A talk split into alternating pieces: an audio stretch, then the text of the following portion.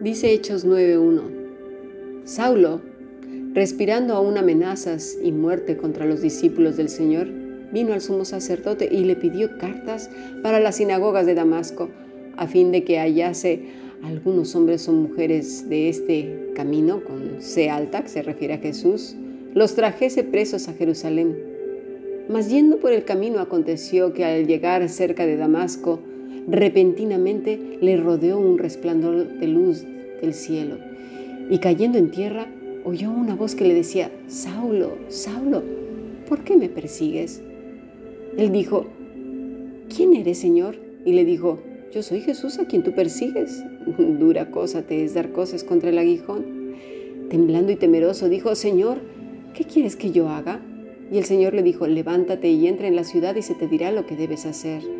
Y los hombres que iban con Saulo se pararon atónitos oyendo a la verdad la voz, mas sin verle. Entonces Saulo se levantó de tierra y abriendo los ojos no veía a nadie. Así que llevándole por la mano le metieron en Damasco, donde estuvo tres días sin ver, y no comió ni bebió. Fue derribado. Pablo había sido derribado. Iba muy feliz por su camino, ¿no?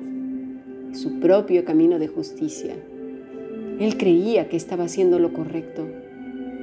¿Te encuentras en esa situación en la que crees que lo que haces y contigo mismo y con tu familia con tus amigos, vecinos, con tus compañeros de trabajo, con tus familiares. ¿Estás haciendo lo correcto? ¿Y que ya los tienes hartos a todos? ¿No te has fijado? Obsérvate cómo era el Señor Jesucristo. Era así. De verdad, es terrible vivir bajo el yugo de un religioso. Es sofocante. Es de verdad es, cobrarte vidas. Es terrible también que estas gentes llegan a la iglesia y llegan con esa misma cantaleta, con un látigo. Ni siquiera, no sé, se creen supervisores de, la iglesia, que, legionarios, yo que sé qué les pasa por su cabeza. No, no sé, no sé, de verdad es horrible las vestiduras hechas por uno mismo. Por lo regular estropean todo rompen relaciones, causan divisiones, murmuraciones. Estas gentes siempre traen la boca chueca, están observando lo que hacen los demás porque lo tienes que hacer bien. Esto no es así, la escritura dice así, y es asado, y es asado, y están descuidando su propia vida espiritual. ¿Quién los ha puesto por centinelas en la iglesia? Mira, confunden lo de los bereanos, Confunden con Lucas, el de examinarlo todo. Se lo apropian porque es gente que no tiene control sobre su propia vida ni en su casa y entonces se ponen a mirar a ver qué hacen los demás. Es a lo que se refiere el ser. Quiero ser y hacer. Pero el Señor dice nacer de nuevo. Pablo necesitaba un tiempo. Todos sus conceptos fueron destruidos. Aquel hombre importante ahora era como un niño, un niño pequeño, llevado de la mano, ciego. Sí sabes que los niños cuando nacen no ven, ¿verdad? Necesitan, primero no pueden ni caminar, los tienen que llevar en brazos, no ven. Bueno, Pablo era como un niño pequeño, lo tuvieron que llevar de la mano, no veía, había sido derribado, estaba naciendo de nuevo son cosas demasiado difíciles de entender para el que está acostumbrado a sus propios recursos. A veces creemos que por ser una metralleta de versículos somos más gratos o que estamos obedeciendo. Pero, ¿sabes una cosa? Estamos embelesados con nosotros mismos, con nuestra propia imagen de piedad, con nuestra propia expresión de amor a Dios. Y nos engolosinamos con ella.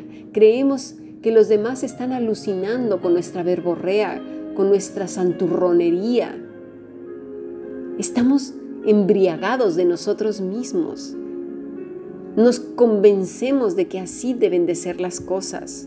Es, tristísimo. Este era el problema de Nicodemo, el problema de Pablo. Sin embargo, fíjate, tenemos a Juan, a Juan el Bautista. Veamos qué se dice de él en Lucas 1, del versículo 15 al 17.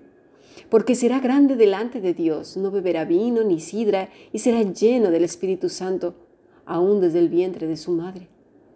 Y hará que muchos de los hijos de Israel se conviertan al Señor de ellos e irá delante de Él con el espíritu y el poder de Elías para hacer volver los corazones de los padres a los hijos y de los rebeldes a la prudencia, de los justos para preparar al Señor un pueblo bien dispuesto.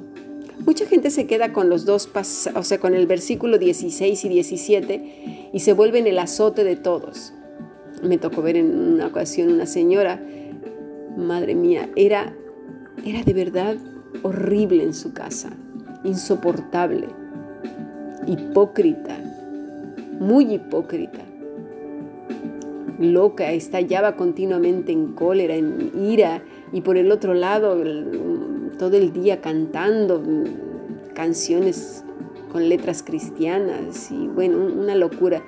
Y de repente te la encontrabas en, en, en la plaza de la ciudad hablando arrepentíos porque el reino de los cielos se ha acercado a vosotros. Y decías, ¿en serio? ¿En serio? Pero, pero, pero ¿esto qué es? ¿Esta señora qué entendió? Fíjate, lo dijimos esta mañana en, las, en las meditaciones de inicio. Dice, porque será grande delante de quién? ¿De las personas? No, eso es lo que buscaba esta señora y buscan un montón de, personas, tanto predicadores, eh, apóstoles, estos nuevos que se llaman y no sé qué tanta tontería se andan inventando. De verdad, ¿eh? es que es una vergüenza.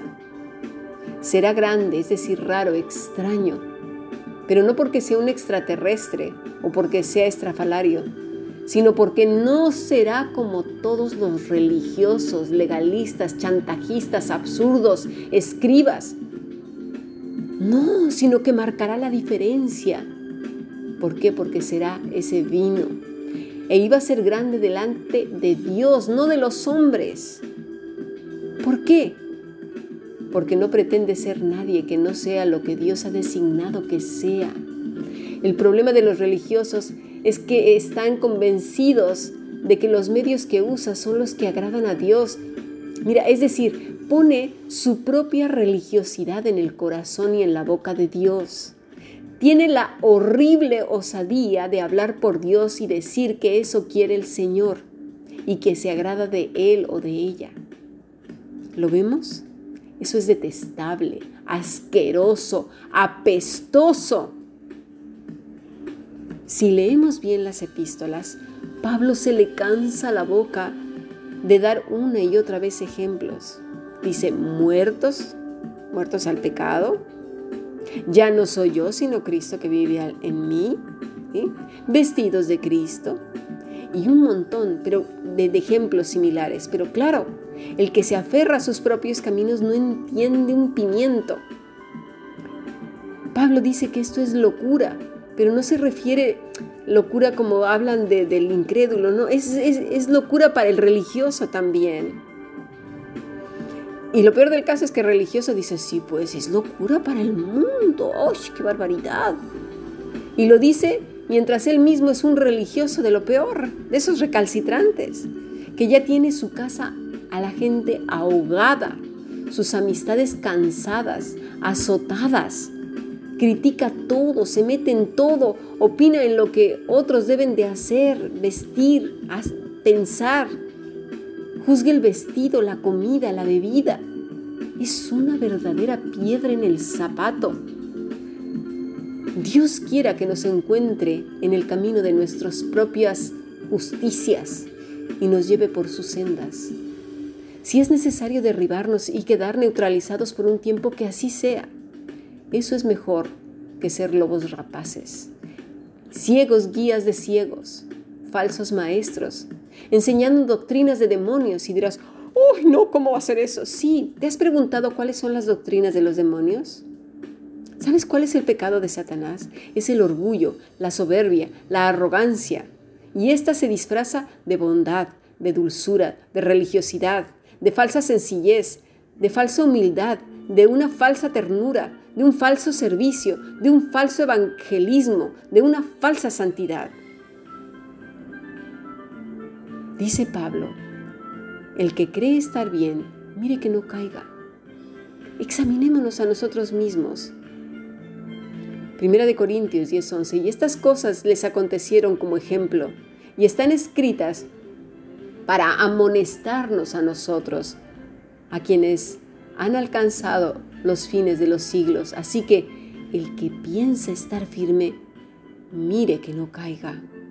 Porque nos es muy fácil irnos a la derecha o a la izquierda, mis estimados. Permanecer en Cristo no es un asunto fácil, es un asunto del Espíritu, del Espíritu Santo, de permanecer en Él, aferrados a Cristo, Dice Job, ¿cuántas iniquidades y pecados tengo yo? Hazme entender mis transgresiones y pecado. Job 13:23. Dice Ageo 1:5 al 7. Ahora pues así dice el Señor de los ejércitos. Considerad bien vuestros caminos. Sembráis mucho, pero recogéis poco.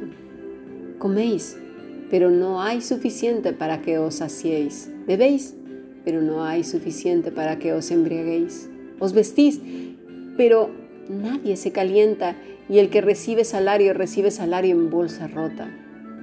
Así dice el Señor de los ejércitos, considerad bien vuestros caminos. Para el religioso, esto lo toma literal, porque él se cree perfecto y que lo que está haciendo, lo que está haciendo es lo perfecto. La única manera de estar realmente en el camino correcto es permanecer en Cristo. Es lo que fue ese vino. No hizo nada. Simplemente fue y sirvió para los fines que fue convertido. Quiere el Señor que entendamos bien. Quiere el Señor que sí. Es difícil de entender, tan difícil para un religioso tan difícil porque se siente rico en sus propios caminos. Dice el Salmo 25, versículo 4, muéstrame, oh Señor, tus caminos, enséñame tus sendas, encamíname en tu verdad y enséñame, porque tú eres el Dios de mi salvación. En ti, en ti, Señor, espero todo el día. Que así sea.